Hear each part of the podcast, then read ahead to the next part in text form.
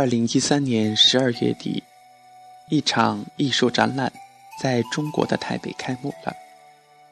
长胡须的蒙娜丽莎，老态龙钟的忧郁女孩，胸部长着两只眼睛的裸体女郎，等等。看完这些画，你可能真的被雷住了。这也算是艺术？呵呵，好神奇吧？这些画作呢？其实是来自美国一家特殊的博物馆。之所以说是特殊，是因为它的名字就很奇葩，叫“糟糕艺术博物馆”。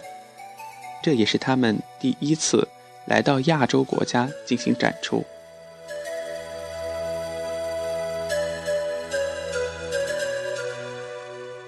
说起糟糕艺术博物馆，就不得不提到斯科特·威尔逊。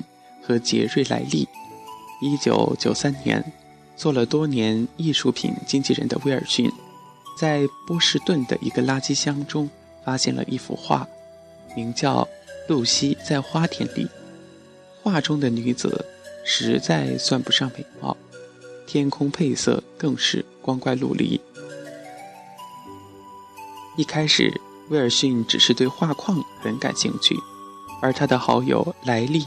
看到之后，却买下了这幅画，并且还把这幅画摆在家中。莱利评价说：“它不是幅杰作，不是杰作，但是很特别。”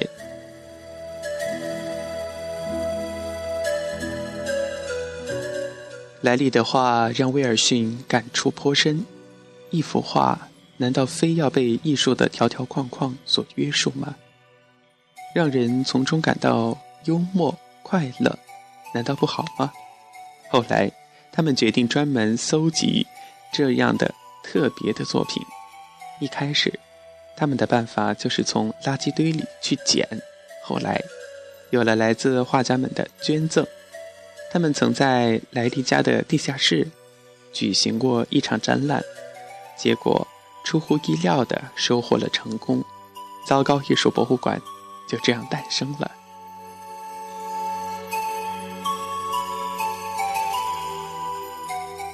随着搜集的作品越来越多，成千上百、成百上千的参观者慕名而来。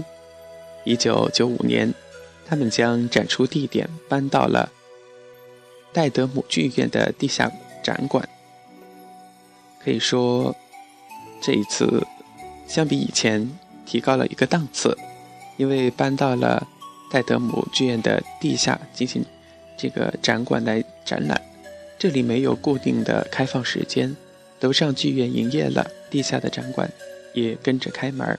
最滑稽的是，这个展馆啊，恰好位于男厕所的这个外面参观者可以时不时的听见冲水声，也给前来参观的这个人们带来了一些乐趣，更是给这一次的展览添加了别具一格的滑稽感。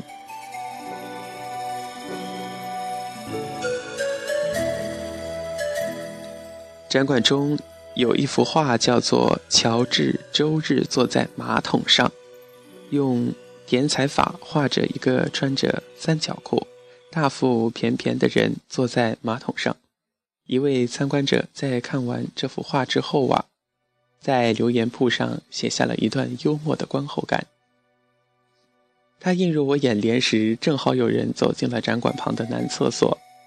呵呵，他撒尿时的回响与眼前的画交相呼应，这幅画顿时有了生机感。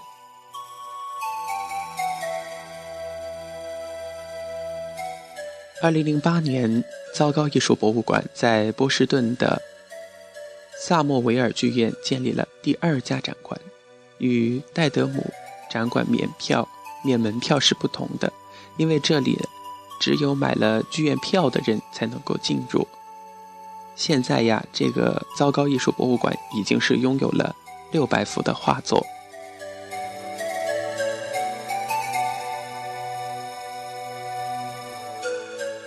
尽管博物馆里陈列的都是糟糕的画作，但是也仍然有作品被盗贼觊觎。一九九六年的时候，一幅名为《艾琳》的画作，也就是威尔逊从垃圾堆里面淘来的宝贝，却神秘的消失了。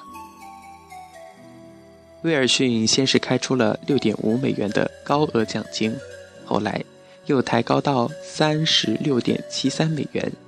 他非常的希望盗贼能够完璧归赵。然而，许多年过去了，这幅画仍然不见踪影。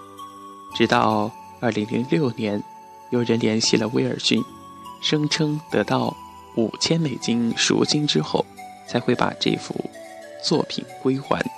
不过，威尔逊没有支付赎金，盗贼拿到这幅画没办法，也只好物归原主了。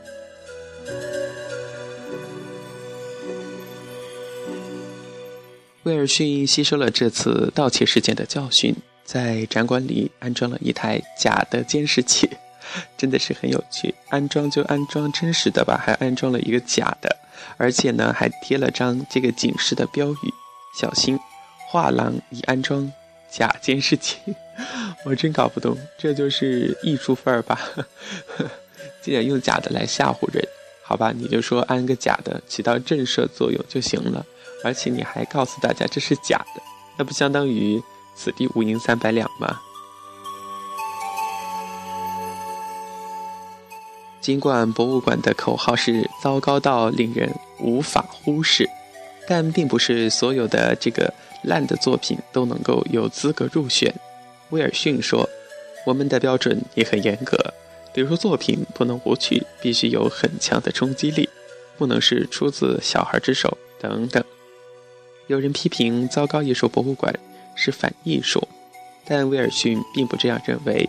他说：“书本上的艺术标准并不适合我们，比起那些泛滥成泛滥成灾的这个复制品，这些画呀。”更有原创性，而且每一件作品背后都有艺术家的热情。更重要的是，这些作品给观众带来了快乐。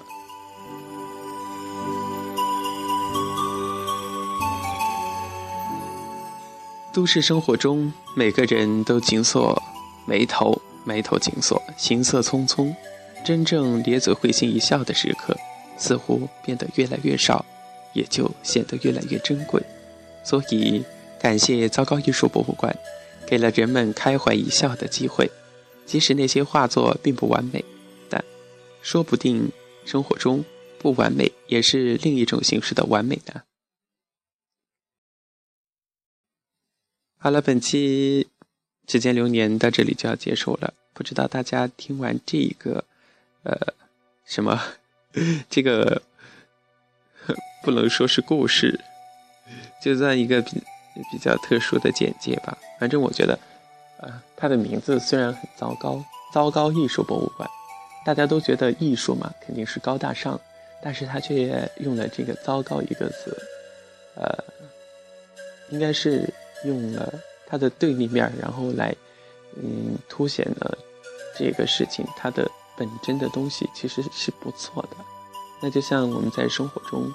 也应该看到事物的多方面吧，不能够在喜中大喜，在悲中大悲，应该做到静看岁月，宠辱不惊。呵 呵好了，小熊最后又调侃了几句话，只是希望带给大家一些感触，然后只要大家快乐就好。